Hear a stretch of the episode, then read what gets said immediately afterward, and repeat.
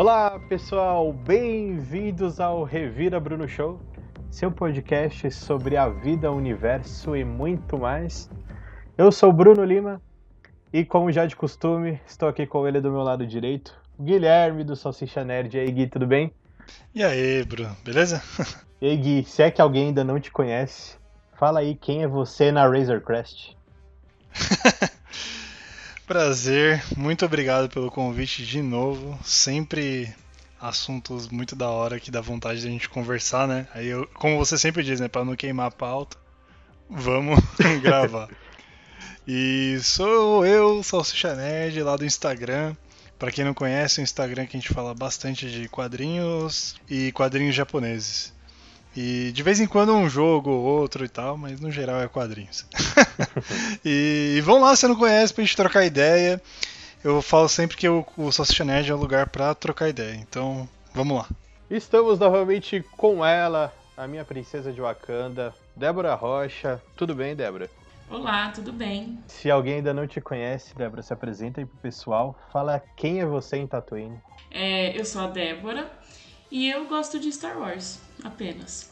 Para quem não lembra, a Débora participou do programa sobre educação também e também sobre o Big Bang Theory. Débora aí com faz coleção de diplomas universitários. Mais ou menos. Estamos com um convidado especial participando pela primeira vez, Maurício Drummond. Seja bem-vindo, Maurício. Tudo bem contigo? Opa, muito obrigado, tudo ótimo, feliz demais de estar aqui. Se apresenta aí pro pessoal, fala quem é você em Mandalore. Opa, em Mandalore, gostei, vamos lá. É, eu sou o Maurício Drummond, eu, eu sou fã de Star Wars também. Eu faço muito, muitos cosplay, né? Uma, é um hobby aí que eu tenho. Faço aí os pilotos de X-Wing, enfim, adoro essa parte da, dos figurinos da, da saga. E de resto, é, eu gosto de Star Wars. Sigam depois o Maurício no, no Instagram. As fotos dele são incríveis. Ele realmente capricha no cosplay, hein? Brigadão, brigadão. É o, o arro, arroba Drummond. M-A-I-L-D-R-U-M-M-O-N-D. Caraca, isso é bom pra soletrar rápido, hein? Exatamente, eu ia comentar isso. Luciano Huck. Luciano Huck me contrata. Nem eu vou ser professor de português, soletro rápido assim. Vocês têm que passar o, o, o Instagram numa Comic Con lotada, vocês aprendem. Acredita em mim. Entendi. This is the way. This is the way. This is the way. Hoje estamos aqui para comer ovos de uma espécie em extinção. Estamos aqui também para roubar os macarrons do coleguinha na sala de aula. Estamos aqui para nos esconder de tiros de blaster no nosso berço flutuante. Vamos nos associar a bandidos para cometer um crime, para resgatar o bandido, acabar prendendo um outro bandido, depois associar novamente com outros bandidos para resgatar o bandido que prendeu inicialmente, para completar a missão que era entregar a criança para um desconhecido. Ufa! Resumiu É. bem. É, isso é um pai bastante responsável, né? Estamos aqui para falar sobre Mandalorian, a série aí que deu spoiler para todo mundo. É impossível ficar numa sexta-feira sem assistir. Inclusive já estou com saudade.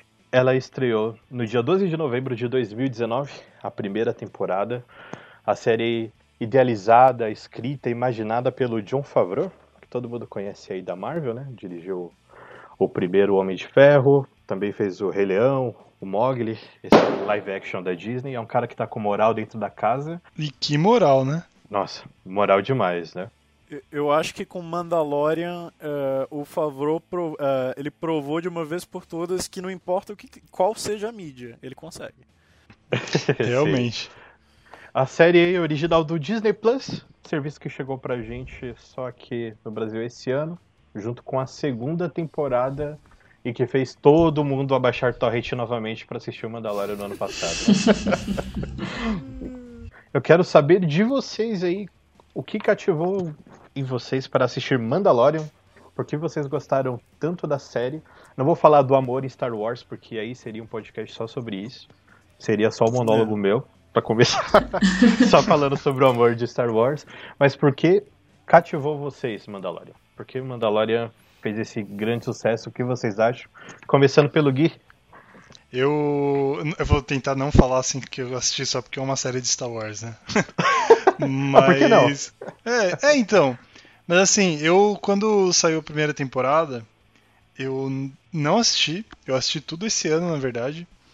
Inclusive o ano passado, quando eu fui pra Disney, tinha um monte de coisa do, do Mandaloriano. E eu, só, e eu só ficava olhando aquilo e falando: Caraca, um dia eu vou assistir isso aí quando sair no Brasil. Sonhando. E assisti. E fui assistir, na verdade, porque a primeira temporada é muito elogiada, né? Tanto de visual, enfim, e, e o próprio, a própria curiosidade que eu tinha por que, que a- o, povo amava tanto a porrinha do Baby Yoda.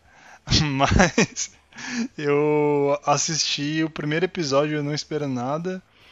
E caraca, o primeiro episódio acho que ele sabe já cativar, já homenagear várias coisas. É porque o que é legal de Mandaloriano é que ele sabe trazer o estilão de Star Wars. Assim, tudo bem, Star Wars sempre foi fala- falando das coisas de Jedi e tal, e eles souberam trazer uma história de Star Wars que não tem tanto a ver. E com bastante ênfase no tanto a ver, tá? E... Mas eles souberam trazer o estilão de Star Wars, né? Então aquela coisa dos efeitos práticos, o, o figurino. E pra uma série, tipo, o, a pessoa consegue toda semana ir ali e sentir o prazer que sentia assistindo o filme, sabe? É, é, sei lá, é, é difícil tentar resumir rápido aqui, senão daqui a pouco vai virar um monólogo também. E aí, Débora? É, bom, eu vou falar sim, que é porque eu assisto tudo que é do Star Wars, eu, eu gosto de assistir, então comecei é, a assistir por conta disso. Mas o que me cativou foi o Baby, o Baby Yoda mesmo, porque ele é um fofinho. Caiu na ah, armadilha, não dá, Débora. ele é muito fofinho. ele é muito engraçadinho, não tem como não gostar, não se apaixonar. E ah, e eu acho a série muito bonita. Tem uma série de imagens bonitas, as cenas são muito bonitas. É, eu acho que eles, eles acertaram ali bem. O que não estavam acertando no- nos últimos filmes, eles investiram na série e ficou bem legal. E aí, Maurício? Tá, eu queria começar aqui. Eu não sei se eu queria, não, mas eu vou fazer isso. Vou começar soltando uma polêmica, viu? Eu, eu não sou fã do Baby Yoda. Como assim? Como assim? Ah, ok, eh, Gente, eu, eu acho que uma das razões, assim, pra eu ter visto a série foi justamente que eu esperava esse negócio de faroeste e tal. Eu achei o Baby Yoda uma boa surpresa, mas assim, ele tá, eu acho que entre as últimas razões pra eu ver a série. Eu, assim, eu, eu- parece sem coração dizer isso, mas é que assim. Eu não acho ele fofinho, gente. Desculpa. Como assim? Como? Mas como? não, não é que parece, é sem coração. Ele. É. Não, não, gente, vocês- vocês têm que entender. Eu, eu- tá bom, tá bom, vamos lá. Continuando, depois vocês me cancelam aí com mais propriedade. Mas quando eu comecei o, a série, o Mandalorian, como, eu- é, como o Bruno disse, eu fiz o que o, brasileiro médio fez, né? Fui lá, falei, é, o Torrent vai ter que voltar pra minha vida. E foi o que aconteceu. Eu falei, ah, vamos nos esforçar aqui, baixar um torrentzinho e tal. E quando eu vi o primeiro episódio, eu lembro que eu tive tanta dificuldade técnica, acho que eu desaprendi com o torrent. Só que valeu muito a pena, porque eu acho que a atmosfera de Mandalorian é a atmosfera da- é, que você tem em Star Wars ah, nos primeiros filmes, assim, tipo, o 4 e o 5, né? Que é aquela atmosfera de efeito, muito efeito prático, é, muita referência ao cinema oriental, muita muita coisa, sa- muitos elementos de sci-fi puxados de outras franquias, muita, muita criação de universo, né, que é aquele termo ah, world building, né, que você vai construindo coisas assim, tipo, ah, tem esse dragão aqui naquela região e tal. E eu achei isso muito legal, porque muitas dessas coisas que eles só citam voltam depois. Eu achei essa uma série que me fez sentir como se eu tivesse de novo vendo os primeiros Star Wars. Achei fantástico isso, assim, de cara. É, como o Maurício falou, eu entendo ele não gostar do Baby Yoda, porque muita gente não gosta dos ciclos que eu, que eu ando conversando. E eu entendo porque as pessoas não gostam. é porque o Baby Yoda ele virou um escapismo fácil ali, né, na série. É. Você é precisa isso. quebrar um pouco o clima, coloca ele no momento engraçadinho. Você precisa Sim. forçar a relação dos dois, aí ele faz uma carinha, coloca aquele sonzinho de bebê. Meio que vai te ganhar fácil, né? É a isca que eles jogaram, né? Vamos jogar isca, vamos vender esse boneco aqui, porque não vender um Yoda menor do que o Yoda já é. vamos colocar ele para vender. Eu acho que tinha uma fábrica de bonecos do Yoda e algum saiu com defeito e eles tiveram a ideia para fazer o Baby Yoda depois. Deve ser alguma coisa do, do tipo. Saiu liso demais o boneco, sabe? Eles falaram, não, vamos aproveitar isso daqui, tem ideia para encaixar. Mas o que me cativou no Mandalorian foi ele pertencer ao universo que a gente já conhece e sem apelar para a identidade visual, que as, os letreiros, né, as coisas que a gente já conhece. A trilha sonora dele é própria, a trilha é incrível. Eu acho a música tema do Mandalorian uma das melhores músicas de trilha de todos os tempos. É Sim. toque do meu celular, até me arrepia quando, é. quando eu toco essa música. Se um dia eu for fazer uma cerimônia de casamento, eu vou dar um jeito para colocar essa música e a algum ponto lá, em alguma coisa, porque essa eu acho incrível. E, tá é, é aquilo que o Maurício falou, eu concordo. É, ele traz aquela, aquele frescor dos primeiros filmes, né? Aquela coisa de te jogando as pontinhas, de trazer várias referências. É, muita gente fica comparando as cenas do Mandalorian com as cenas de western, né? Com as cenas de faroeste. Mas ele bebe muito do cinema japonês, né? Ali dos anos 60. Tem algumas fotos que a gente olha na internet, são iguais. As cenas fazem referências Exato. assim, exatas. E é tudo muito bom. Agora que a gente falou das nossas percepções, vamos pro debate. Vocês já vão cancelar o Maurício por causa do Baby Yoda? Não, cancela não. Eu, eu, eu, eu, eu queria me manifestar aqui que eu achei muito engraçado. Eu fiz todo um texto bonitinho falando, poxa, mas ele, ele bebe do cinema japonês. Vocês só prestaram atenção quando eu falei que não gostei do Baby Yoda. não, então, mas eu, eu entendo o que você está falando. Porque assim, eu, não, eu, eu, eu assisti querendo saber né, por que, que a galera gostava tanto do Baby Yoda. Eu posso dizer, se fosse qualquer outro bicho ali, a história talvez não ia crescer assim nesse ponto de pessoas que aleatórias se interessarem por causa desse Exato. bichinho. Sim. Mas, é, mas eu acho eu... que a história não perde o. Assim, perde o lado comercial. Fato. Sim. Mas acho que a história como um todo, assim, é eu acho, se mantém. É, eu acho muito bom assim o lance do de ser um bichinho ali que, se, que todo mundo que, é, que conhece qualquer coisa de Star Wars sabe a importância, sei lá, daquela raça, né? De alguma forma. Sim. E, e eles souberam trazer e tipo os personagens ali dentro não sabem. Tipo, vai, tirando não sei se já vou dar spoiler aqui, mas do lance da soca que aparece não, spoiler depois. Spoiler liberado. Quem não tomou spoiler no Instagram vai tomar aqui. É, é, é porque é que a segunda temporada tá mais fresca, né, na cabeça. Mas quando aparece a soca, beleza, acho que ela é a única personagem que que reconhece de alguma forma aquele bichinho igual a gente, né? Tipo, bate o olho e fala, cara, é, é uma versão bebê do mestre Yoda e tal. Mas eu eu, ach, eu achei que a, a série, num geral, ela soube fazer o que o, o Rogue One fez quando na época que saiu. De ser uma série, um, um produto ali live action do Star Wars, que não tem tipo o, o embate de Jedi com Sith, é, te, mas tem um embate meio ideológico talvez de principalmente na segunda temporada, né, de Império com com o povo comum no Mandaloriano, né? E no Rogue One é, tem, tem mais o lance dos rebeldes e tal. Mas eu acho que eles souberam de verdade vender uma parada que só por não ter Jedi e ter feito sucesso já é Sim. muito foda, né? Porque só ver o, o que a galera chama de sequels, né? Que é o, o Despertar da Força e tal.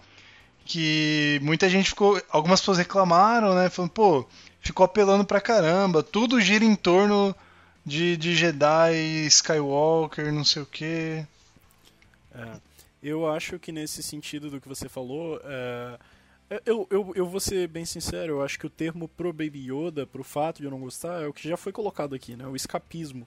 Mas de resto, eu acho que esse negócio do Mandaloriano utilizar é, as marcas de Star Wars, por exemplo, os Stormtroopers, um, a espécie do Yoda, num termo mais geral, sem recorrer àquela coisa explícita de olha lá, este é o mestre Yoda com um sabre de luz. Não, é alguém da espécie dele. Ah, olha lá, esse é o Stormtrooper X. Não, é um Stormtrooper da galáxia.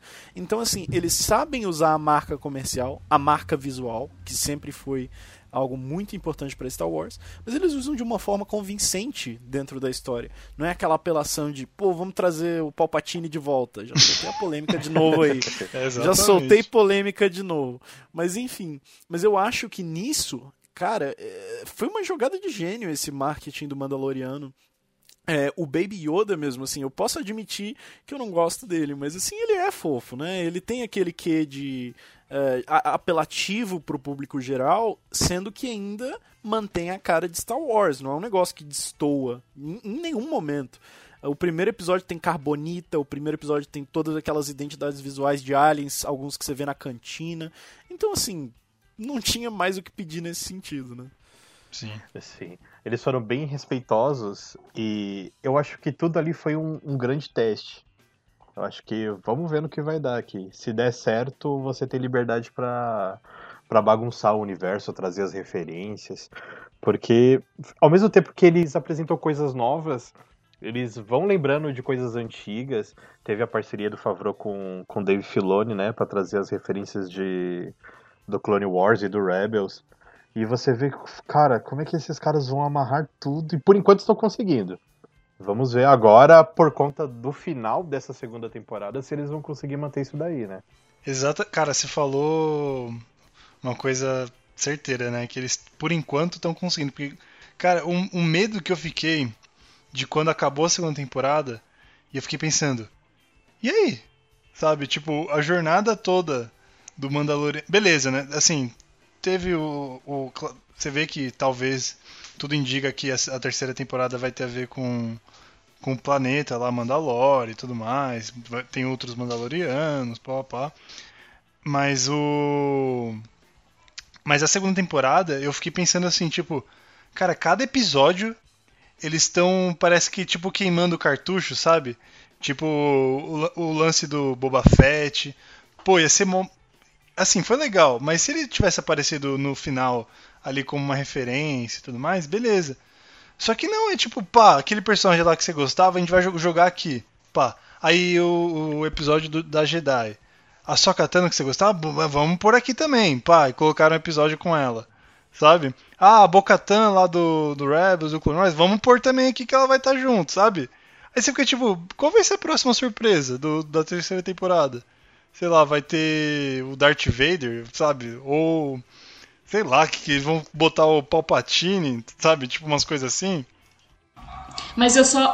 Eu, eu, eu gosto disso, mas eu acho que eles jogaram no marketing que foi bacana e que a pessoa também é, fica mais legal para quem conhece todo o universo e tudo mais. Mas tem muita gente que assiste e não conhece sim, o resto. Sim. Então, e a pessoa consegue acompanhar normal, entende tudo. Então, eu, eles jogaram bem certinho nessa parte. Sim. Não, é, não, você, tem. tá coberta de razão. É só que eu, eu fiquei pensando, tipo. É, como posso dizer? É que, sei, sei lá, eu, eu fiquei. De verdade, eu gostei muito da segunda temporada, mas eu achei que teve um excesso muito grande a coisas do, do, do, assim perdeu um pouco um pouquinho da originalidade vai com todas as Sim. aspas possíveis aqui tá? É se for é, realmente é outra coisa que eu ia colocar em discussão. Para mim eu acho a primeira temporada bem melhor que a segunda. Outra polêmica aí. Porque essa segunda temporada foi para fisgar todos os fãs de Star Wars que ainda não tinham gostado de Mandalorian Fala assim, ah, você não gostou? Eu vou te jogar aqui a Sokatano. Pô, os caras me ganharam mais do que já tinham ganhado, porque a Sokka é minha personagem favorita de Star Wars. Aí, ah, vamos trazer o Boba Fett de volta, tá aí na sua cara, seus massa velha. Para de reclamar. Vê o Boba Fett. E eu acho isso ruim. Olha, outra polêmica, porque a série ela tava se sustentando, sustentando tão bem na, naquela trip dele com o Baby Yoda e tudo mais, eu acho que dava para prolongar um pouquinho mais essa vibe, mas agora o estrago já foi feito. Estrago entre aspas, né? Porque eles conseguiram fazer muito bem. E eu acho que isso tira muito da originalidade. E eu não sei se a gente precisava disso, mas é aquela coisa, né? O fã nunca sabe o que quer, então. Talvez eles provem que, que eu esteja errado depois. Mas eu acho que trazer essas coisas de volta, se bem assim, eles estão trazendo de volta, mas são as coisas que a gente já tinha o costume, diferente da, dos filmes, né? Que eles trouxeram os elementos e eles repetiram algumas fórmulas e, e não deu muito certo, né? Você acabou Sim. realmente esticando um produto até ele sumir, né? É, parece que foi, foi cumprir tabela, né? Tipo, ah, a gente precisa lançar uma trilogia nova. É. Pá. Eu, eu acho que a grande questão do de, é, disso que você falou, eu acho que eu vou, eu vou ter que discordar por um único sentido. É, eu acho que do ponto de vista da série de Star Wars, assim, da gente que já é fã, claro, é, isso faz bastante sentido, claro, você é, cobrar assim mais originalidade. Mas assim, vamos ser sinceros, vamos colocar uma opinião polêmica na mesa o último filme, independentemente de quem gostou, quem não gostou, ele não teve o sucesso esperado.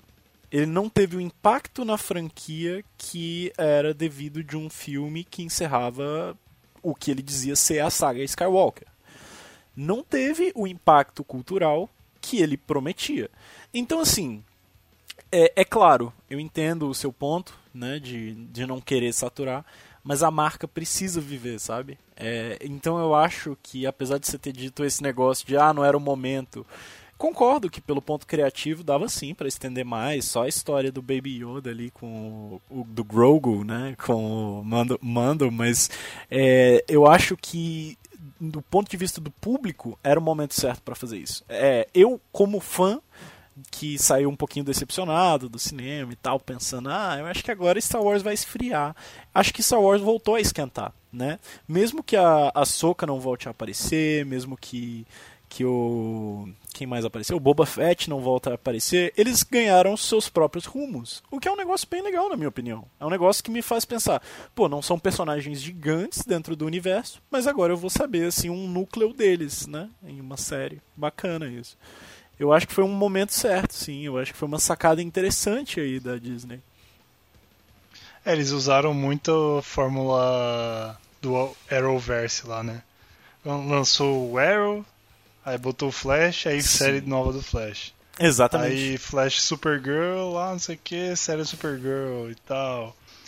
É, eu acho que eles souberam beber da fama que foi que o Mandaloriano fez e, e acho que na segunda temporada, assim, né?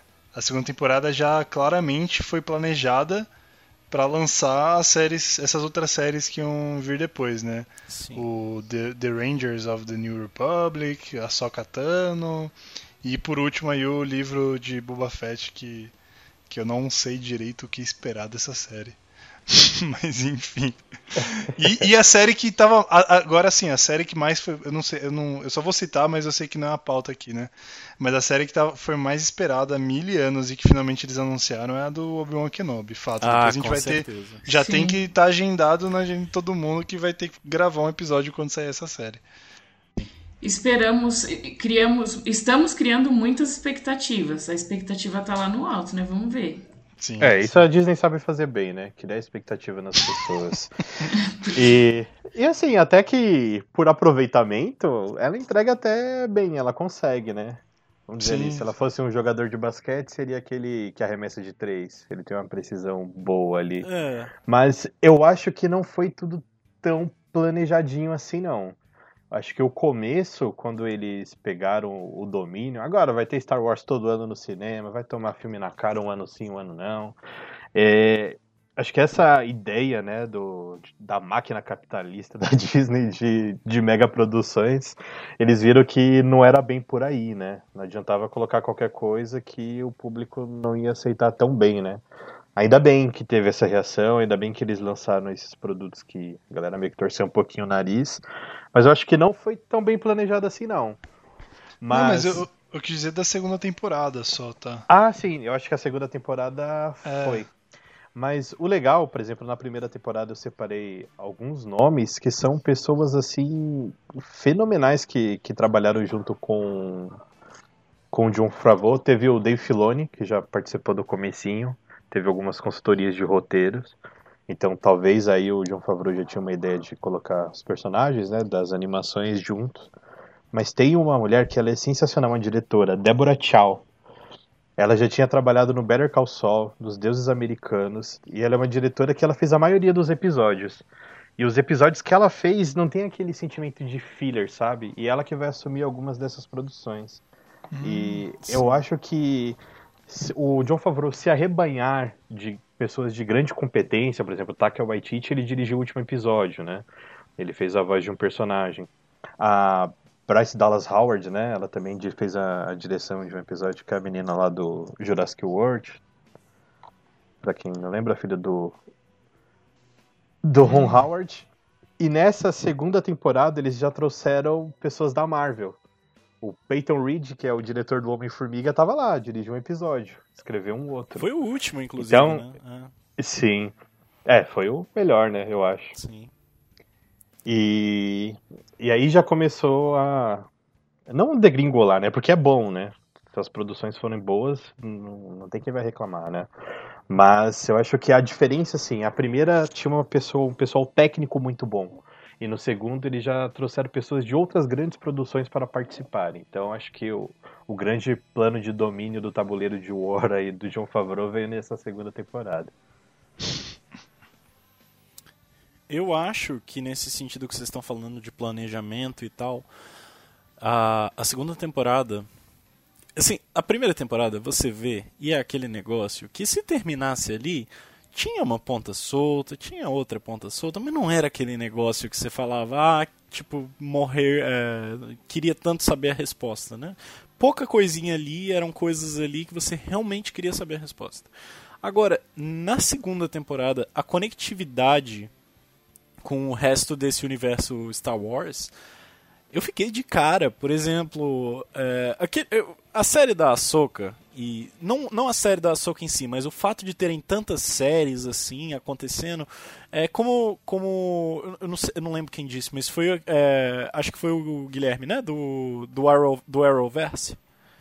Uhum. Então, é, é basicamente isso, né? Algumas pessoas criticam, ah, vão saturar, vão colocar série de tudo.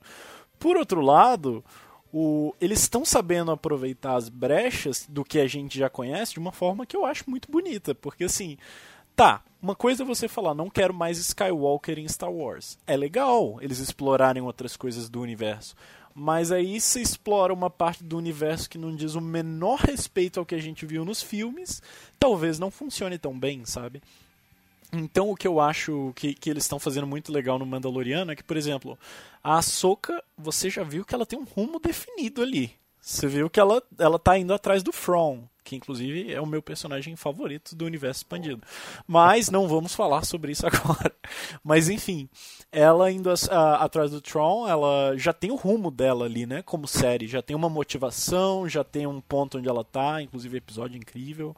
Uh, os Rangers da Nova República, a gente sabe que eles estão muito presentes, provavelmente vai ser uma série mais política. Então, enfim, o Mandaloriano, esse, é, essa pegada de abrir caminhos e como, como vocês disseram, contratar pessoas é, competentes pra caramba para cada um deles, né?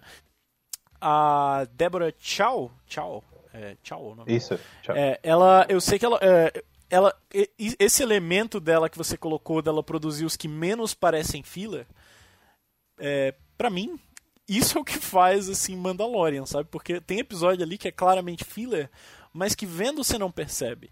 Tipo assim, é aqueles episódios descartáveis, mas assim, vendo sempre tem alguma coisa que desenvolve tão bem que faz ser.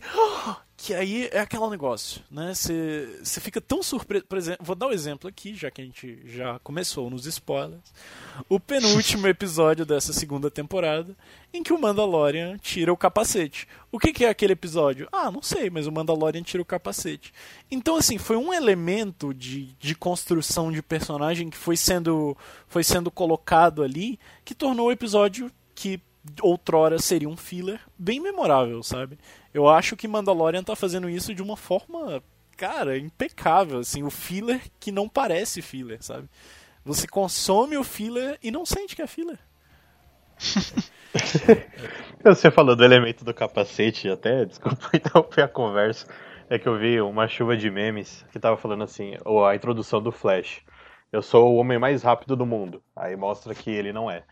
Aí tem o, o Shiryu, ah, é o escudo impenetrável do dragão. Aí, no episódio seguinte tá quebrado. Aí tava lá o Mandaloriano, o caçador de recompensas que não tira o capacete. Aí mostrou lá, já é três ou quatro vezes já que ele já tirou o capacete. É, em defesa dele, demorou um pouquinho, vai. ah, não, eu achei que você ia falar de um outro que eu vi que era. Que era aquele momento que ele fica tenso, né? Aí ele tira o capacete, aí aparece na telinha do computador. Ah, era só isso mesmo, a gente só precisava escanear o seu rosto. Pode entrar aqui e fazer o que você quiser e pegar todas as informações aqui. Não, eu só ia dizer que assim, eu achei é, revendo o episódio, né? É isso que eu tava falando, o filler que não parece filler. Da primeira vez que você vê é de boa, mas aí você vai rever e você fala, cara, por que, que o computador precisa escanear o rosto? Tipo, é tipo assim, é tipo, imagina na vida real, assim, é, é, um celular cuja proteção é a seguinte: não tem senha, você pode entrar, mas ele vai tirar uma foto sua. Tipo, sabe? É, é, aquele negócio, não faz sentido, mas serviu muito bem pro roteiro, né? Eu acho. E eu não percebi isso da primeira vez, que isso não fazia sentido. Eu também não.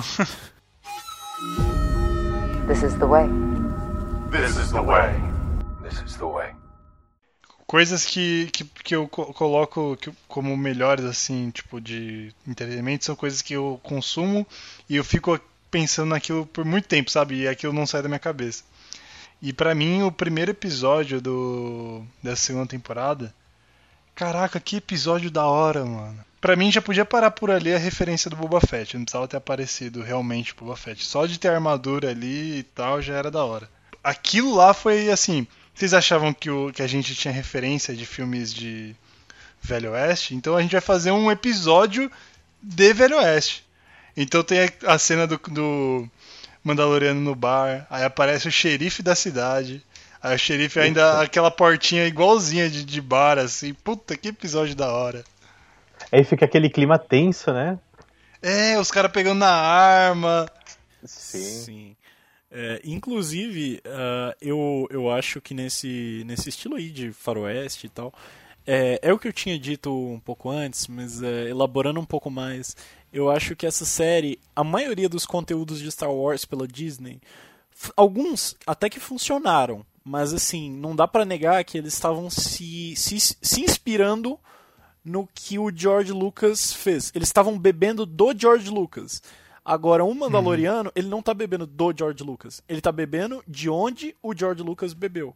Ou seja, ele tá pe é, pegando ali referência dos filmes do Akira Kurosawa, cinema japonês, tá pegando ali referência dos western, tá pegando referência de outros sci-fi, né? É uma coisa que eu tô achando assim fantástica no Mandalorian, o tanto de referências a obras mais sérias assim, né, de cinema um pouco mais é, renomado, digamos assim, né, como uma coisa cult, estão é, ali. Assim, o episódio da Ahsoka, que inclusive para mim foi o melhor da temporada, ele me pareceu assim direto de, sei lá, cinematografia do Akira Kurosawa, sabe? Tipo, é, não, mas foi, né? Tem uns storyboards que são idênticos, cara. Exatamente. E até frames do episódio assim que você pausa e fala: "É isso", sabe? Tipo, é, coloriram a Akira Kurosawa, sabe? É isso.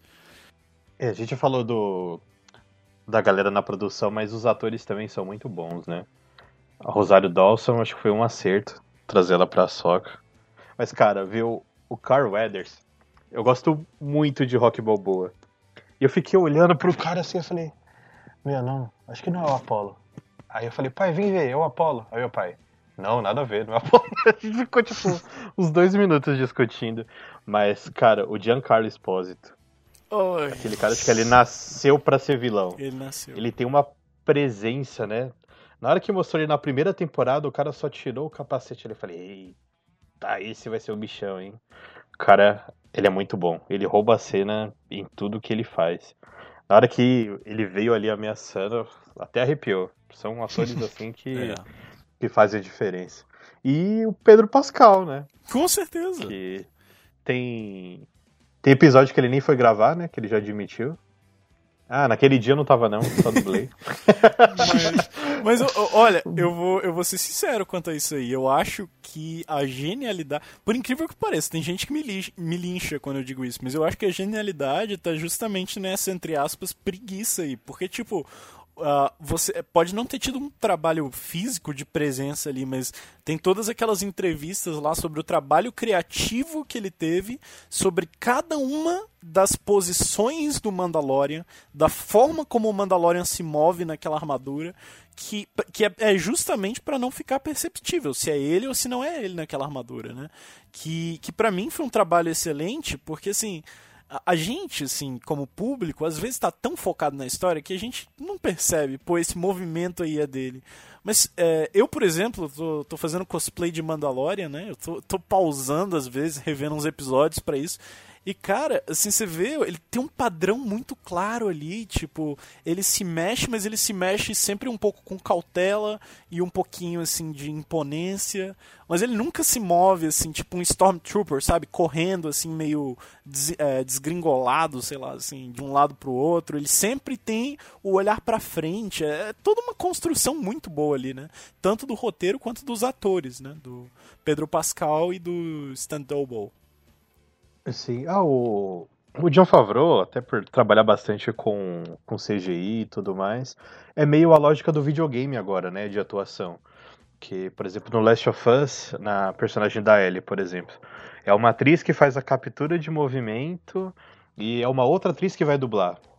E eu acho que é, é meio, meio isso, né? O cara ele tem a atuação meio que conjunto, isso, conjunto. mas na hora que precisa do peso, na hora que vai precisar da atuação, tá o grande cara lá. E eu acho muito bom a forma como ele, como ele conversa, né? Por exemplo, ele tá lá com, com a personagem da Dina Carano e com o do Carl Weathers, eu não lembro o nome deles agora. E ele já conversa meio informal, você pode ver que ele tá sossegado ali no jeito dele falar. Quando ele tava com a sacerdotisa lá para falar do Mandalor, para fazer a armadura dele, quando ele leva o Beskar, você vê como que ele se rebaixava, o tom de voz dele tava para baixo. É. Em alguns momentos que ele tá em dúvida do que ele vai fazer, ele só dá aquele oh, dá aquela pausa. Você dá para ver o que, que ele tá maquinando ali, cara, eu acho sensacional.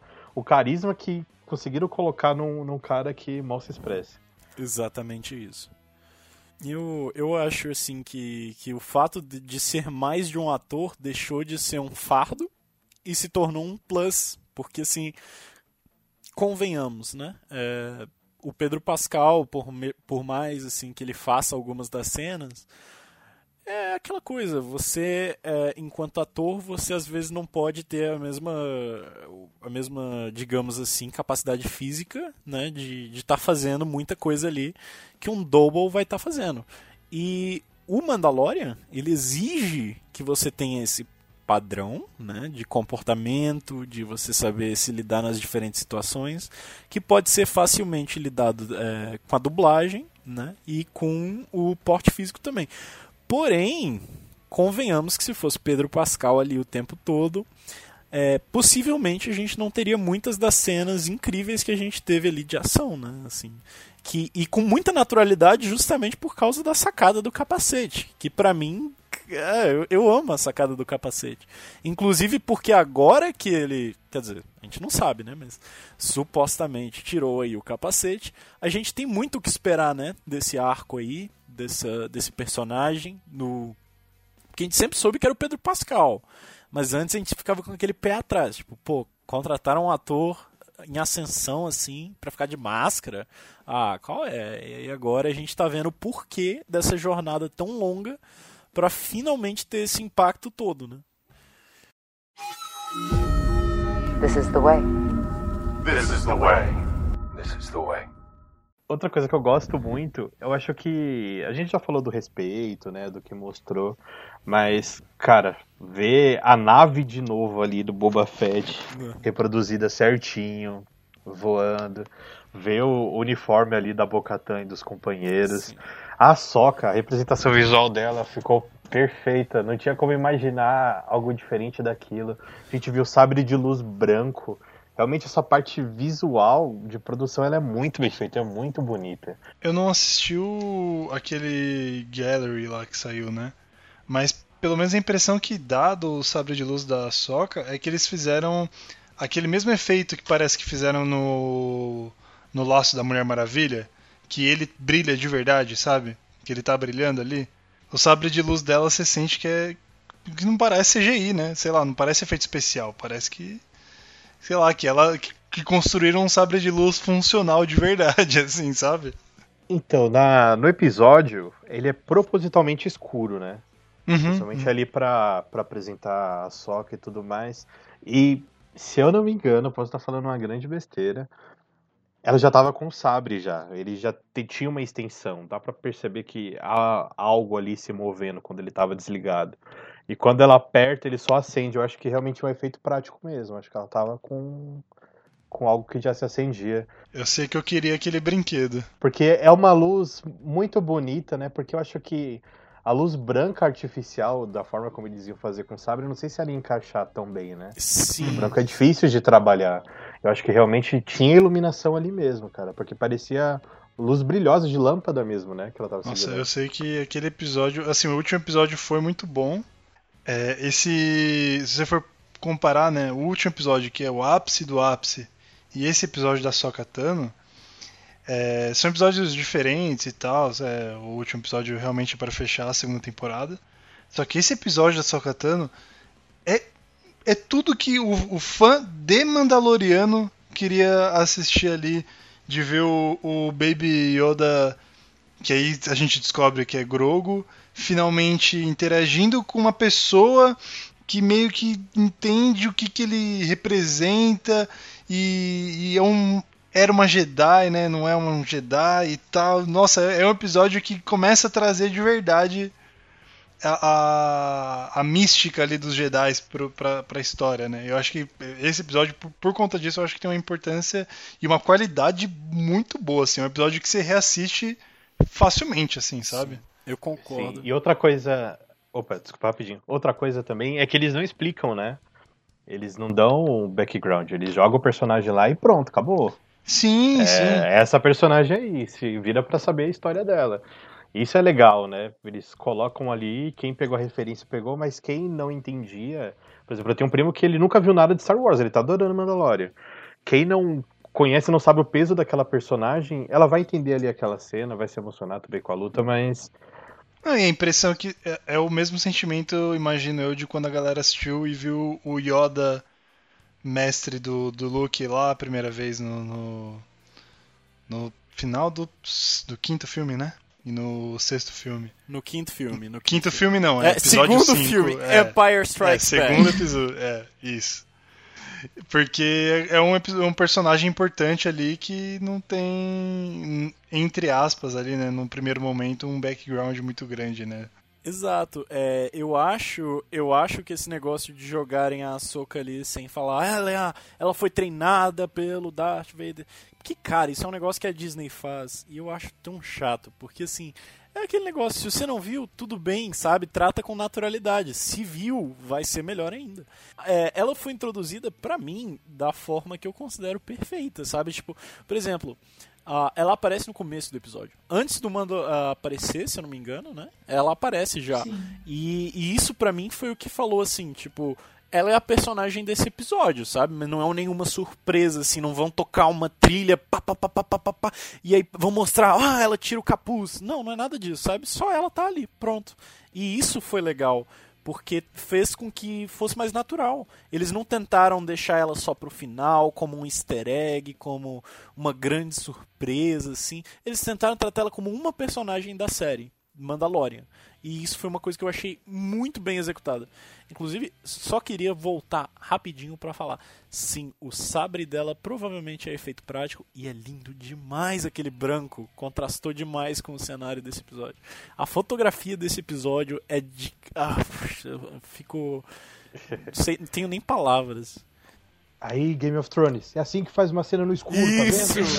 Exatamente. É É verdade. assim que se faz. Não é só, não é só apagar as luzes e economizar, não. Tem que, tem que ter toda uma logística. É, Eu, eu acho que, falando de fotografia, esse episódio, eu ainda vou defender. O primeiro episódio, são. é Eu tô tentando lembrar agora. O episódio seguinte, né, que é o do Yoda meditando, do Baby Yoda meditando, é legal por estar por tá num, num planeta ali e, e, tudo mais, né? Tem um, toda a importância ali do, do lance do, do Templo Jedi e tal. Mas eu acho que de fotografia, assim, de, de enquadramento, esse, o primeiro episódio e o da. Claro que o da Soca eu acho que é melhor, mas o primeiro episódio eu também acho muito bom. Assim, os dois são no top ali de, de fotografia. Concordo. De beleza visual, sabe? Sim. Só ia dizer que você citou esse episódio que vem depois do da Soca, né? O do Tragédia. Tragédia é o nome do episódio. Que é o que. O, ah, me... que é o que coisas acontecem em Grogu elevado. Mas enfim. é, o fato de ter sido todo no, no naquele, naquele planeta assim floresta, é, meio campal e tal é, nature, natureza e tal eu achei que não justificou, sabe? Eu acho que para mim foi economia ali. Eu acho que não justificou. Ficou um episódio muito monótono visualmente. Ficou um episódio sem nada marcante. Tinha grama e só. Então, eu acho que assim, é importante esses episódios de menos peso visual, justamente pra gente conseguir ver quais têm maior peso visual mas eu acho que no geral o saldo dessa temporada eu concordo assim contigo que enquadramento, considerando tudo, foi o primeiro, o da Ahsoka, mas eu também tenho muito que dar destaque pro famoso episódio final. Aquele episódio, é, a gente vai falar mais, mais profundamente sobre ele, né? Não, pode falar. Pode falar? Pode falar. Então tá, vou, já vou falar. É, eu Não, peraí, rapidinho. Okay, então, okay. Peraí, peraí, peraí. Vamos lá, vamos lá. Só... Não, é porque eu lembrei do negócio, é porque se eu não falar agora, eu não vou falar. Fala, fala. não, é que do penúltimo episódio, o da tragédia, ele é curto, né? Ele é bem mais curto que os demais. Antepenúltimo. Isso né? eu gostei bastante. É, antepenúltimo. Ah, é verdade. Ele é curto, e isso eu gostei bastante. É, isso é verdade. Porque aquele episódio ele tinha um objetivo, vai ter uma batalha, o, o Grogo vai carregar o Super Saiyajin lá para conversar com os outros Jedi. É tudo um espaço aberto, eu acho que por conta das naves também, né? Pousaram muitas Sim. naves, ia ter bastante efeito de CGI É. também, com, com os Homens de Ferro chegando lá para pegar o, o Grogo. Mas o que eu gostei dele é que ele é curto. Sim. O episódio ele tinha um objetivo, ele tinha uma história pra contar, ele contou e acabou. Não, não empurraram o episódio, não colocaram mais barriga do que. Acho que até a luta foi um pouquinho mais extensa do que, do que deveria, né? Teve duas ondas ali, né, de, de Stormtroopers chegando, mas mesmo assim, acabou. Tanto que eu olhei no relógio e falei pra Débora, ué, já acabou o episódio? Ah, esse episódio tem, assim, eu concordo da parte do, do enquadramento, mas tem um destaque que aí é, é o episódio que faz você comprar se você vai querer ou não assistir a série do do Evangelho segundo Boba Fett. Que é a cena de luta dele, que, que para mim acho que foi bem mais legal do que ele de armadura. Com aquela arma, uma lança meio bizarra lá. E ele dando um cacete no, nos Stormtroopers. E que assim, se não tivesse no Disney Plus essa série, se fosse na HBO, ia ter muito sangue no- naquela armadura branquinha do, dos Stormtroopers. Porque pra mim não, não faz sentido o cara bater, quebrar a porra do capacete do, do Stormtrooper e não, não, não ter um pouquinho de sangue. Mas enfim, É. eu acho que tem uma coreografia de luta ali muito da hora, muito da hora. É. Eu acho até que assim. Eu, eu concordo, eu concordo, assim, né? Um sangue não faria mal se fosse, digamos, em outro, outra, outro, outra forma, né? De é, HBO, enfim. Porém, eu acho que um negócio. Eu não sei, eu não sei se essa foi uma interpretação válida ou algo assim, mas eu interpretei muito aquela, aquela cena assim como um andarilho, né? Um andarilho, aquilo ali me pareceu meio que um bastão meio de monge, meio bengala, assim, aquela Sim. coisa meio Yoda que usa bengala, sabe, pra, pra dar aqueles tapinha no look. Mas eu, eu vi eu vi muito assim, sabe, tipo um negócio de um cara mais experiente e eu achei que foi muito necessário. Por quê? Porque quando ele volta a estar com a armadura, porque assim, ah, nos filmes a gente não teve essa introdução, né, quer dizer, a gente teve na trilogia prequel, mas aí é outra coisa. É, só que a gente não teve uma introdução quem era o Boba Fett. Eles viram que o, que o visual era legal e colocaram ali, pô, vamos jogar esse cara com visual legal e falar que ele é um cara muito bom, um, um bounty hunter é, é incrível pra caralho, mas enfim. O ponto é que quando eles colocam aqui no Mandalorian, eles, eles não, não medem esforços para colocar ele em situações assim difíceis, né? Tipo, primeiro que a gente vê no primeiro episódio, o cara sobreviveu o Sarlacc. A gente vê ele todo lá cheio de cicatrizes, com aquela roupa preta no meio do deserto, assim, só olhando assim de longe o mando. E depois, quando a gente vê ele nesse episódio uh, da, da, tragédia, a gente vê ele se tendo que se virar com um bastãozinho, sabe? E a gente vê que o que fazer não é armadura. Não é armadura. A armadura é, foi um bônus que, inclusive, depois que ele coloca a armadura, a cena é tão bem coreografada também, né? Que que com certeza mostrou ali que agora o Boba Fett veio para ficar, já que não tem outras marcas aí agora, né? Sim. E o legal é que eles já dão as justificativas, né? Nada da série é jogada ao acaso, né? Aparece um personagem, ele vai voltar com uma outra importância depois. E no primeiro episódio, quando eles enfrentam o dragão ali no deserto, que entra. Tem aquela cena que entra lá na barriga do dragão, eu já falei, puta, acho que aí vai ser o Boba Fett voltando. Porque ficou muito bem explicado ali. Ah, se sobreviveu daquela forma, o, o Boba também poderia ter sobrevivido. Sim, tá lá. sim. Depois mostraram que. É um paralelo muito legal, é. né? E o primeiro, esse primeiro episódio ficou colocando essa pulguinha atrás da orelha, será que é o Boba Fett ou não? Já meio que entrega como vai ser a série, a, o resto da, da temporada, né? Que é tipo cheio de referência e tal. E, enfim. Pois é. This is the way. This is the way. This is the way. Agora, depois de te cortar duas vezes, Maurício, vamos pro último episódio pra começar. Vamos lá. Último. Vamos lá. Então, eu começo aqui a falar sobre o último episódio? Por favor, Então, te cortei tantas Então vezes. tá, eu agradeço. agradeço aí a honra. Então vamos, vamos lá, eu vou, já vou pegar, já vou pegar impulso no que eu tava falando, pegar um embalo aqui e falar. Ah, eu acho que esse episódio ele foi muito, eh, foi muito feliz na fotografia. Porque assim, eu concordo que Star Wars a gente não tá ali pra ver só fotografia, né? Mas eu acho, eu acho nesse sentido que o episódio eh, ele teve um uso dos planos, né? Que aí já, já parece que eu tô sendo cinéfilo chato, mas não, realmente tem um ponto aqui a ser feito.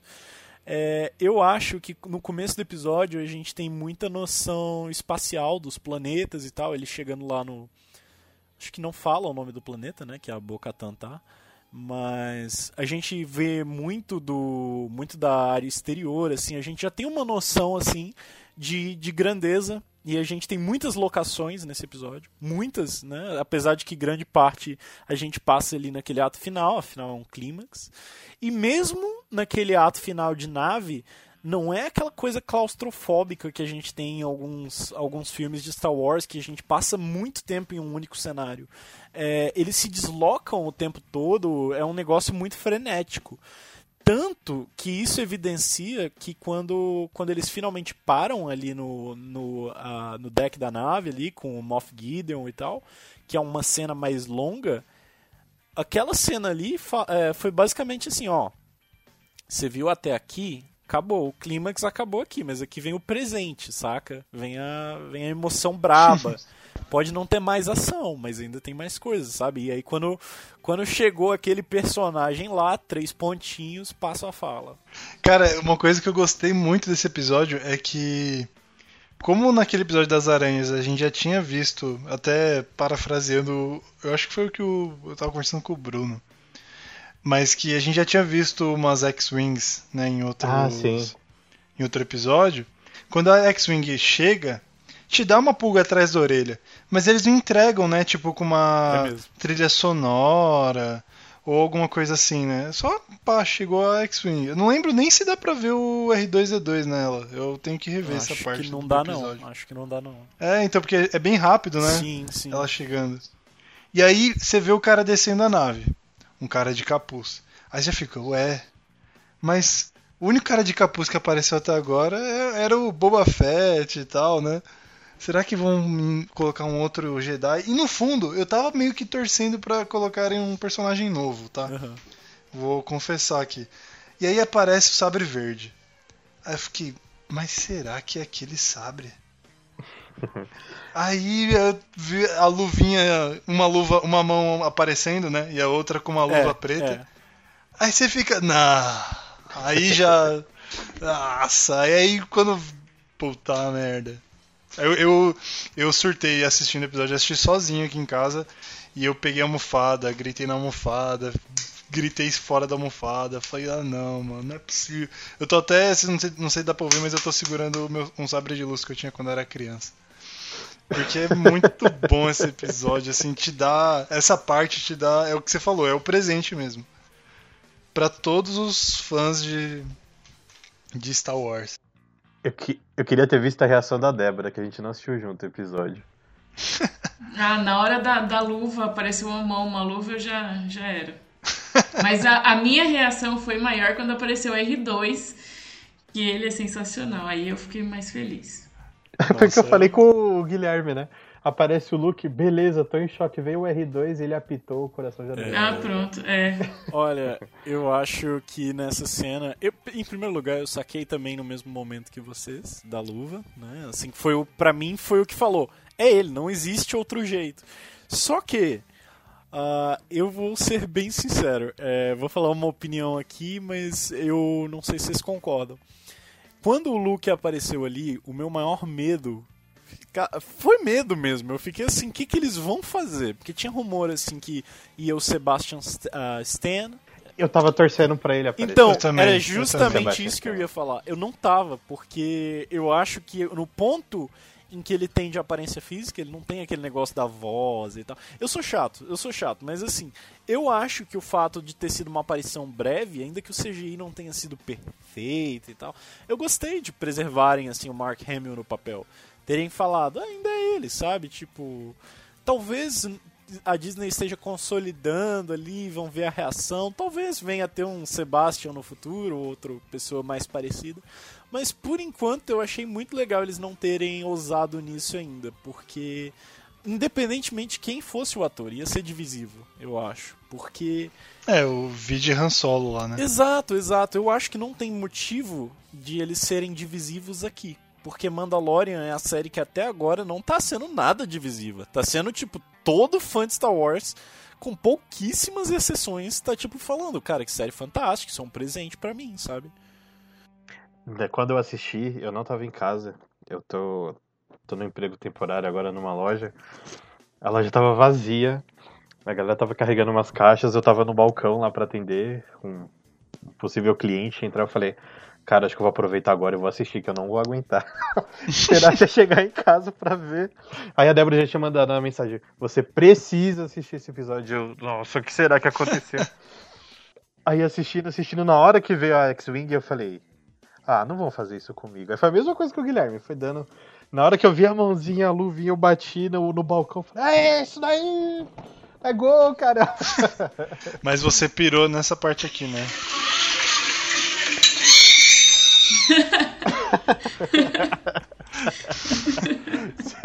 Essa parte foi boa. a R2 é o melhor droid que existe. Tentaram fazer vários outros, mas. Ele é o melhor. Ah, coitado do é o mais BB-8. Ah, o BB-8 é legal, ele só tá nos filmes ruins. Gente, eu acho isso É aí. ah, isso aí é bullying com C3PO, viu? Eu amo o C3PO. Puta, C3PO é chato demais. Não, não, Chato, não, não, não. chato. Gente, gente, não, vocês não estão falando isso na minha frente. Eu amo o C3. Pra vocês terem, pra vocês terem noção. Vai, Débora, dá o troco do Baby Yoda, Pra vocês terem noção, o C3PO é meu o meu, meu favorito da trilogia original inteira. Tipo, eu acho, Sério? eu acho que da trilogia original, o 3PO pra mim só bate com o Obi-Wan do Alec Guinness. É, porque eu gosto muito do Obi-Wan, do Alec Guinness especificamente. Ah, não. Você não falou mal do Obi-Wan do Ivan McGregor. Não, não falei de forma alguma. Que isso? Que isso? Tô dizendo assim que eu gosto. Eu acho que eu gosto mais do Alec Guinness, mas é porque assim, é por uma ah, por conta do que do tom que o Alec Guinness traz. Mas assim, o peso, Não, o peso mas- dramático do Ewan no papel, cara, aquilo ali é fantástico. Eu, eu amo, eu amo o Obi-Wan em todas as interpretações mesmo.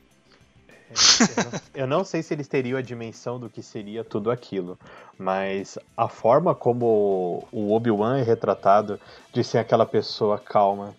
Você vê que aquela pessoa tem um peso, ela tem um passado e ele tem uma inteligência, assim, uma sabedoria que transparece na forma como ele fala com o Luke o tempo Sim. todo, né? Isso eu realmente acho genial. Inclusive souberam colocar muito bem isso nas outras interpretações do Obi-Wan, né? Principalmente no, no Clone Wars agora, especificamente, né? Que você vê o Obi-Wan... Clone ele Wars não- é a transformação, né? É, não, porque você vê que ele tem momentos que ele fica puto e tal, mas você vê que depois ele respira, parece, parece que dá uma respirada quando ele põe a mão na barba, assim, É. e para pra pensar, assim, é muito bom. E é, e é um trejeito que você vê do, no, no Obi-Wan clássico, né? Dele paradinho, assim, com a mãozinha dobrada e botando a mão no queixo. É, é, mas falando do- da aparição do Luke, eu confesso que teve um- uns momentos que eu eu não queria que aparecesse o Luke pelo seguinte motivo, eu não queria, eu tava com medo e eu acho que esse medo foi sanado, mas do Mandaloriano cair no pecado que foi a, a porra da ascensão Skywalker, sabe? É, De no final das contas, tudo tem que ter a ver com a família Skywalker, Luke e tudo mais. Mas assim, eu entendi que beleza, ali encerrou a jornada do Grogo e a série não vai viver disso, sabe? Mas eu tava com uma pulguinha tipo, putz, tomara que apareça outros Jedi, tomara que apareça outro Jedi. É, mas é aí que fica a dúvida. É o fim da jornada do Grogo? Sim, sim. Então, cara, eu, na hora que o Luke.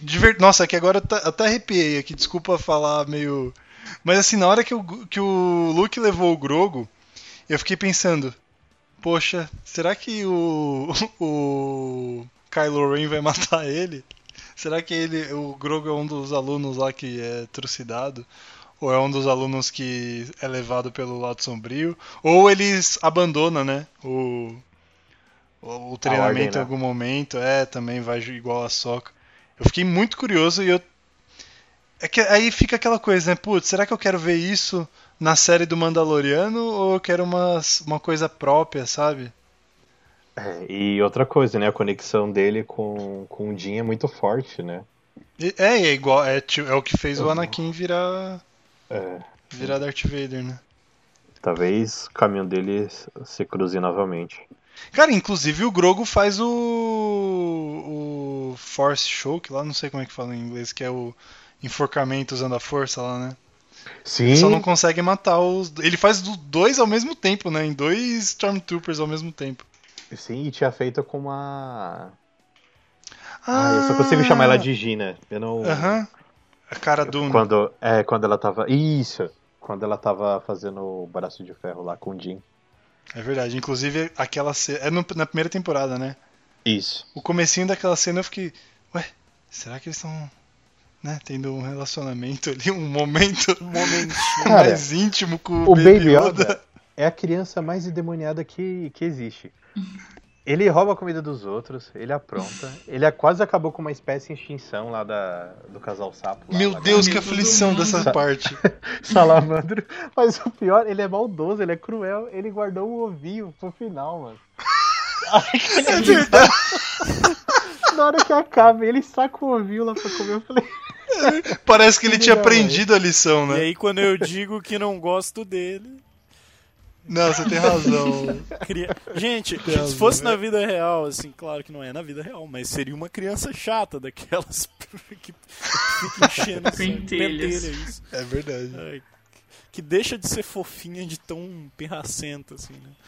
Mas assim, mas assim, tem seus, tem seus pontos fortes, assim, né? Sabe levantar aí uns, eh, uns bichão quando for, quando for necessário para salvar aí o, o pai solteiro. Eu acho muito interessante, assim, a dinâmica dos dois mesmo. É, e outra coisa que vai acontecer que é bem legal, isso tem em tudo de Star Wars e não tinha no Mandalorian até agora, é divisão de núcleo, né? Assim, Da gente ver aquele corte, né? Que, aquele corte clássico de, de transição de cena de Star Wars de um pro outro, quando vai trocar um núcleo. Isso é tão vívido, né? Em todos os filmes. E Verdade. a gente vai poder ver isso em Mandalorian agora, talvez, né? Verdade, pode ser. Com a separação uma, dos dois. Uma saída. E é bom que a gente vê mais, mais Luke Skywalker também, né?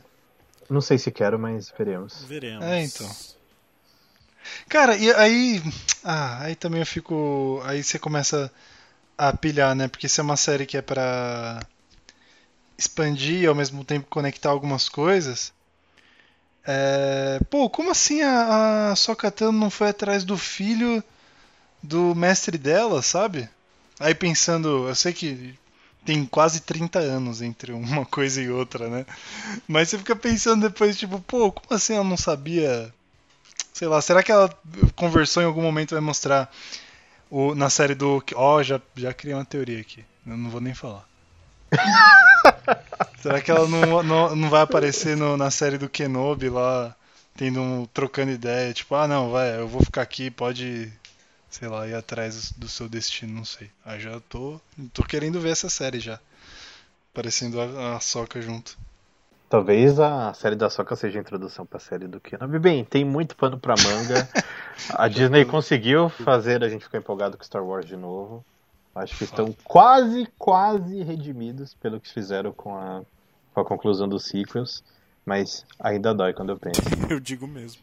Eu acho, eu acho que assim, é, eu acho que para redenção é, falta pouco, mas o que falta é justamente uma coisa que, inclusive, eu acho que eles estão fazendo, foi bastante noticiado é, recentemente, que foi o negócio deles estarem tentando assim tirar o foco especificamente daqueles plots da forma que foram feitos nos filmes, né?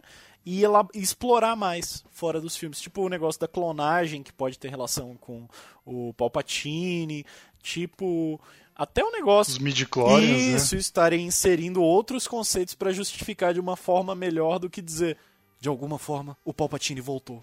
Então, assim, eu acho que já é um avanço muito grande na percepção que o público vai ter das sequels. Acho que agora, um público que vai, assim, expectativa, né? Daqui uns anos, é, um, o público que vê Mandalorian vai de repente ver as sequels e falar: pô, assim, não foram, não são boas, mas agora que eu sei o background de cada coisa aqui, é um pouquinho menos pior.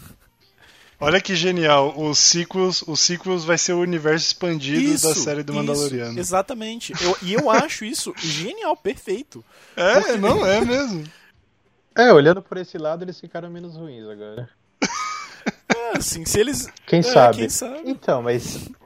É que o primeiro filme eu tinha gostado muito. Eu a- também. Despertar O lá. Despertar da Força. Eu também Só gostei. que o Rogue One deixou aquele filme horrível. Por quê? Era todo um esquema pra roubar os planos lá da construção É. da Estrela da Morte. Foi todo aquele rolê da dificuldade pra aquilo acontecer. Aí eles vão e colocam a mesma coisa com o mesmo defeito no mesmo lugar. Não, não. não Eu dá. acho que. Não dá. Ah, tá. é, eu acho é que o The, o The Force Awakens. uh, Despertar da Força, desculpa, gente, falei em inglês.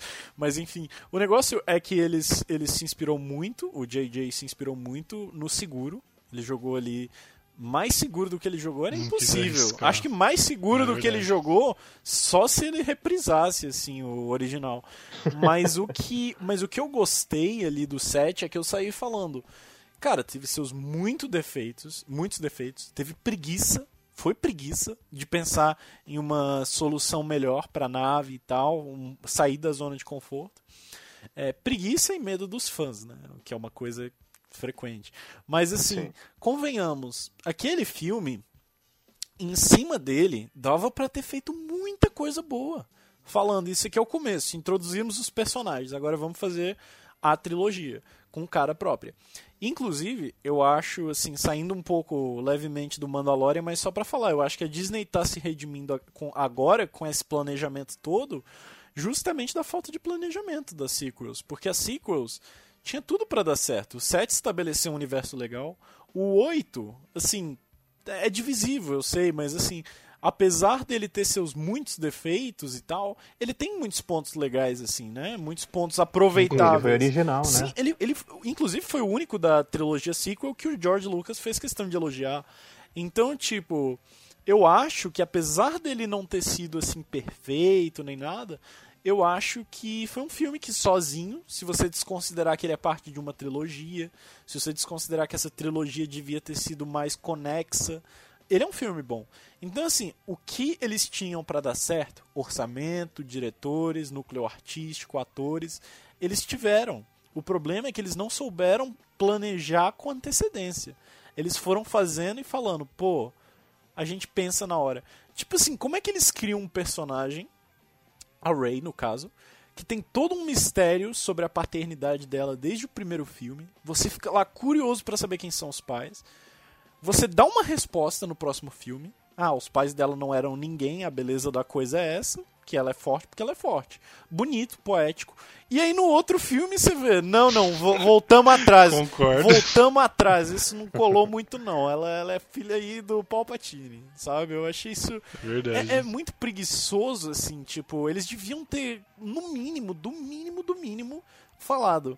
OK, gente, você vai dirigir da forma que você quiser, mas a Rey, ela é filha de tal pessoa. Seja essa pessoa ninguém ou alguém. É, não teve esse direcionamento, Sim. né? Porque assim, ficou na mão de muitas pessoas, né, a produção. E talvez esse seja o grande sucesso do Mandalorian. A ideia tá na mente Tá. de um cara. É. A supervisão toda tá em cima de um cara. Eu acho que por mais assim que liberdade criativa, ter muitas pessoas boas envolvidas, mas se não tem aquela pessoa ali pra dar o norte, não não dá certo. Não, e, e- e você não, não, não dá pra acreditar que a mesma empresa que conseguiu concluir um bagulho de 10 anos com o Ultimato produziu a trilogia sequel, sabe? Sem, Exato. sei sem, lá, sem sem se planejar, exato. é, Eu acho. Eu só queria engatar nessa fala do, do Bruno sobre o Mandalorian. Que nesse sentido. É, por favor, vamos falar de Sim, Mandalorian. vamos nos ater ao Mandalorian. Mas eu queria muito dizer o seguinte: Mandalorian, é, você pode até dizer que tá bom, eu sei que o Favreau tem grande parte do crédito, mas eu acho que a melhor pessoa assim que eu não canso de elogiar desse universo é o Filoni, ah, o Dave Filoni. Uhum. Aquele. é, Assim, eu sempre gosto de usar como exemplo. Quando me perguntam, ah, por que você gosta tanto do Filoni? Eu, eu, eu dou o exemplo da, da vez que ele refutou o George Lucas sobre o próprio trabalho, né? Não sei se vocês já viram essa história. Que no, no Uhum. episódio. É, quando. Acho que o segundo episódio de Clone Wars, não lembro exatamente. O Filoni quis colocar é, o. Não lembro quem foi o Jedi. Foi o Kit Fisto? Não lembro. Mas enfim, um Jedi saindo da nave. Ah, não, foi o Plo Koon, foi o Plo Koon. Saindo da nave respirando no espaço por alguns momentos pra falar, pô, eu sou, uau, olha só. É, e é aquele negócio, é, o, o George Lucas falou que não gostava dessas ide dessa ideia por trás dos bastidores. Falou que não seria possível é, nenhum, nenhuma pessoa, nenhum Jedi do universo Star Wars respirar no espaço, sobreviver no espaço por mais de dois segundos, assim. E aí o Filoni foi lá e falou: e o Grievous no episódio 3? Aí o George Lucas, não, o Grievous é um robô. Aí ele falou, não, o Grievous é um androide. O George Lucas calou. E aí, tipo. ah, aliás, android não, é. Como é que se diz? É android? Ciborgue? isso, isso. Ciborgue, meio humano, ciborgue, meio humano, é. isso. E, e eu acho que esse cara entende de Star Wars como ninguém. Assim, esse cara, eu acho que se. se uh, dá pra fazer um questionário com ele, o cara nem pensa, nem usa Google. Tá tudo, tá tudo relacionado a Star Wars na cabeça dele. É isso que faz o Mandalorian ser uma série tão incrivelmente coerente com todas as outras mídias. Fato. Poxa, sem nem o que falar agora. É, foi um excelente encerramento, inclusive. Né? Então agora vamos para as diquinhas culturais? Diquinhas culturais. Boa, bora. This is the way. This is the way. This is the way. Extrapolamos um pouquinho do assunto aí, mas Star Wars sempre mexe com os nossos ânimos, né? Quem é, quem é fã, é um universo tão extenso, tão vasto, que tudo é motivo pra gente brigar, né? Na verdade, tudo é motivo pra discutir. É, falando da, dessa inspiração dos temas orientais, de filme, de, do cinema, uma coisa que inspirou o Mandalorian, e eu gosto muito de ler, talvez o Gui também, eu quero recomendar pra todo mundo, é o mangá talvez seja o melhor de todos, que é o Lobo Solitário. O Lobo Solitário, ele tem essa pegada, ele tem um samurai, que é o Itogami, que ele foi expulso da, da ordem samurai e ele começa a seguir o caminho dos Ronins. E ele faz toda a quest dele, toda a trilha na, no caminho de vingança, acompanhado pelo filho dele, que é um bebê. E essa coisa da ambientação ali do Mandalorian, de mostrar o planeta de fora, depois mostrar um pouco do local que eles estão, ou por exemplo, mostrar uma nave de fora, mostrar um pouco da ambientação do lugar, para assim colocar a cena em ação, ela tem nesse mangá. E, e, isso é muito bom, por exemplo, ele vai retratar uma cidade, ele mostra um pouco do céu, mostra um pouco da visão da cidade, mostra a casa por fora, o cômodo que ele percorre. Isso não é chato. Ele tem uma narrativa ótima, excelente, e todo mundo que estuda mangá, ele pega esse material porque ele realmente é ele é o concurso. Ele tá fora de tudo porque realmente ele é incrível. É um pouquinho difícil de achar.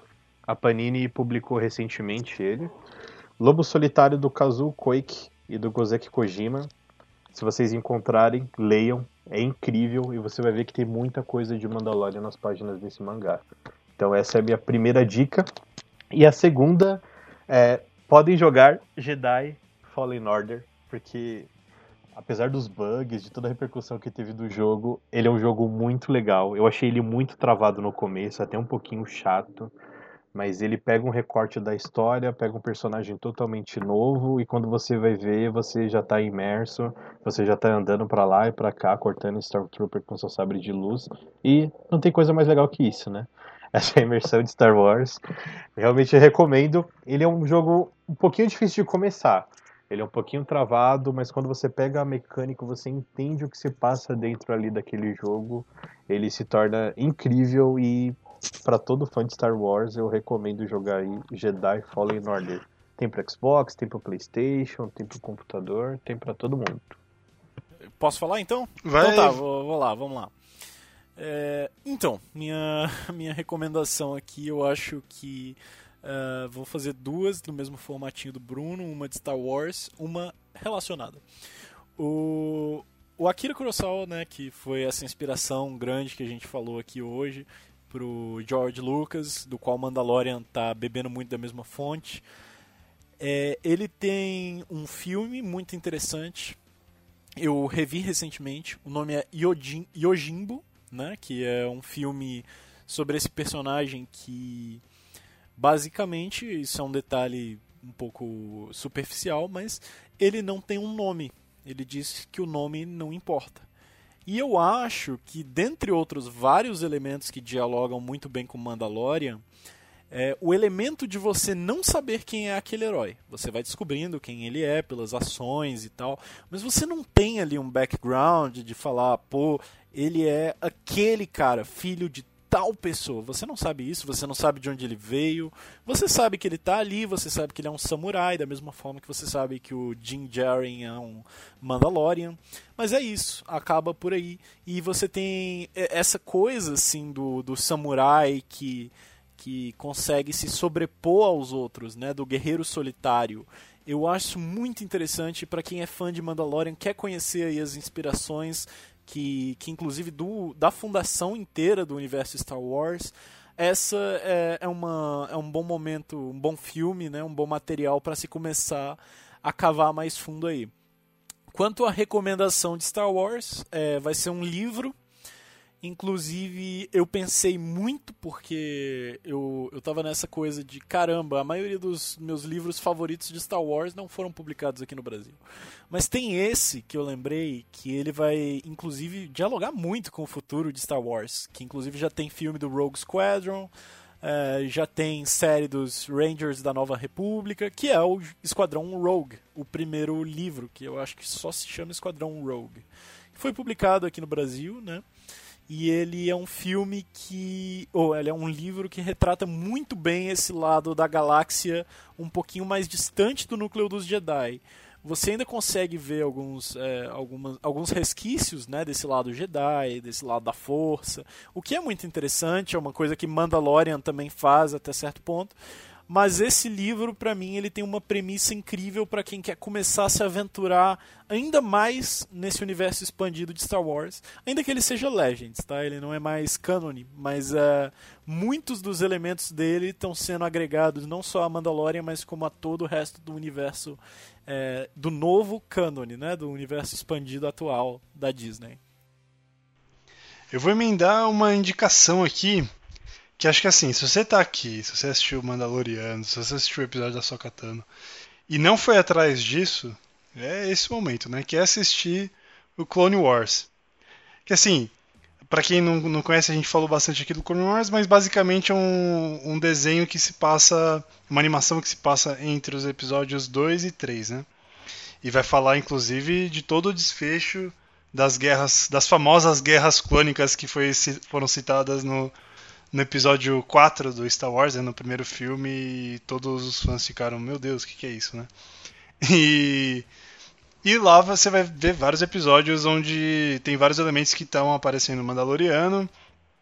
E você finalmente vai descobrir por que, que a galera gosta tanto da sua katana, né? E também tem, é, assista Rebels, que Rebels é, é, A galera fala bem, eu não assisti ainda também. Eu vou atrás Muito disso. Mas a outra indicação que eu quero fazer aqui é do livro Duna. Eu tô terminando o, o, o livro Duna mesmo, que é o primeiro livro, né? E assim, você lê esse livro e você fica pensando, pô, isso, o George Lucas meteu um plágio aqui, um planeta desértico, tem dois sóis, tem uma ordem que está espalhada aí pela galáxia. Mas assim, o, o, o, livro. Eu tô brincando aqui falando que é plágio, mas tem muita referência também do, dessa, dessa parte mais galáctica, assim. Não do visual, mas da, de algumas referências da história que a gente vê em Star Wars, principalmente quando você assiste a trilogia original, né? E, e esse livro é, é, muito, muito bom, assim, se passa num futuro, se eu não me engano é 20 anos no futuro, 20 mil anos, desculpa, no futuro, onde a humanidade abdicou totalmente da computação e onde a, algumas pessoas desenvolveram o intelecto como se fosse um computador mesmo, elas conseguem processar dados e processar eventos e pre fazer predições muito boas e a gente acompanha a evolução barra criação de um herói aí que vai estar tá destinado a salvar o pessoal e levar um certo povo à, à liberdade, né? E eu tô falando barra criação porque é, é, é, um herói que não é tão. não segue certinho aquela jornada do herói que a gente até vê no, no, com o Luke Skywalker, né? Mas fica a recomendação. então, só pra a galera marcar aí no bingo, Duna de Frank Herbert, editora Aleph, bem facinho de achar. É e o Esquadrão Rogue também é da editora Aleph. E eu não vou saber falar o nome do autor, Michael Stackpole. Não, editora não me Aleph. errar. Editora Aleph também. Editora Aleph, patrocine o podcast do Rivira Bruno Show. Sim, a descrição aqui com os nomes tudo certinho eu sempre coloco na descrição do episódio, então se passou rápido e não conseguiu anotar, vai na descrição aí do agregador que vocês vão conseguir ler. Bom, então vamos lá para minha indicação. É, o Guilherme roubou aí minha indicação, que eu ia indicar o Clone Wars, mas vou reforçar então essa indicação. É, Clone Wars é uma série que eu assisti muito durante essas últimas semanas. É, era no horário de almoço, eu pegava e assistia pelo menos uns dois, três episódios. É uma série com episódios curtos, então vale a pena assistir um pouquinho todo dia, um episódio cada dia. É... E é levezinha, é tranquila, é divertida. Tem a Soca, que ela é sensacional na série. Mostra um outro lado do Anakin, começa a mostrar quando ele ficou mal e quando ele já era uma pessoa boa ainda. Enfim, é uma série bem bacana mesmo, vale a pena conferir. Minha segunda indicação é O Guia do Mochileiro das Galáxias, escrito por é, Douglas Adam, da editora Arqueiro. Um livro sensacional que abriu aí as minhas portas para leitura. Não, não era uma pessoa de muitas leituras depois desse livro, sim, simplesmente é, me apaixonei. É um livro sensacional. Na verdade, são cinco volumes. É, os meus favoritos são o primeiro e o terceiro. É incrível, é uma história bem maluquinha, assim. É, tem umas viagens muito malucas que eu adoro. Vale muito, muito a pena conferir. Então, fechou. Então, muito obrigado a todos. Gui, mais uma vez, muito obrigado Você só não vai estar aqui quando você não quiser, você sabe disso. Sempre te convido para tudo. Reforça aí sua página, fala como o pessoal te encontra. Ah, então, Bruno, mais uma vez, muito obrigado aí pela, pela cadeira, por ceder a cadeira aqui do, do podcast. E, e para o pessoal que não anotou a minha indicação no começo, mas vai atrás do, de mim lá no Salsicha Nerd. Eu estou lá no Instagram falando bastante de quadrinhos. E inclusive alguns quadrinhos do Star Wars eu tenho, eu tenho lido e relido. E também manda uma mensagem se você não gostou de algum quadrinho que, que você leu, que eu indiquei, é pra gente trocar ideia, é um lugar pra gente conversar. Eu sempre reforço isso porque é o lugar de. O nicho de quadrinhos já é muito nichado, né? E, e tem pouca conversa, talvez, então é isso aí, vai lá troca, pra gente trocar ideia. Fica aqui a minha, o meu endereço. Débora, muito obrigado de novo. Valeu pela força. Imagina, é sempre um prazer. Não falei muito, fiquei, eu fiquei empolgada com vocês falando, que eu acabava só prestando atenção mesmo, mas foi, foi um prazer. E Maurício, primeira vez, muito obrigado aí pela participação, pela confiança. E reforça aí suas redes pra galera, como te acha, como conhece o trabalho. Obrigado, Bruno. Queria dizer novamente que eu fiquei muito feliz, muito feliz mesmo com o convite. E, cara, vocês são incríveis, assim, adorei a conversa aqui. É, empolguei muito em alguns momentos também. E vamos lá. É, eu, como eu citei anteriormente, só para quem tiver interesse aí, eu faço bastante coisa de cosplay e tal, né? Eu confecciono, eu é, faço apresentações, eu visto os cosplayers, os trajes, muitos de Star Wars, muitos não são de Star Wars, mas enfim, tem muito, muita coisa aí. Meu Instagram é @maildrumond, M-A-I-L-D-R-U-M-M-O-N-D. É, rei da soletração aqui, me chama Luciano Huck. é, mas é isso aí. Agradeço muito quem puder deixar um follow lá, né? Um seguir aí eu tô tentando postar cada vez mais conteúdo. É isso. E quem for lá, fala que conheceu aqui isso, pelo podcast. Isso. Dá um recadinho lá, dá um abraço. Galera, muito obrigado a todos. É sempre bom falar de Star Wars. Rende assunto. Falaremos mais quando as produções começarem a andar. Estão convidadíssimos. Muito obrigado a você que ouviu até o final. É sempre bom ter aqui a sua companhia, estar nos seus ouvidos. Ainda bem que tem uma audiência aí, uma galera do Brasil inteiro. Gosto de ter gente do Brasil inteiro participando. Se você gostou, tem uma crítica, tem uma sugestão, alguma reclamação, mande uma cartinha virtual para mim no revirabrunoshow@gmail.com. É sempre um prazer conversar com vocês. Muito obrigado a todos. Aquele abraço. Vejam Mandalorian. Tchau.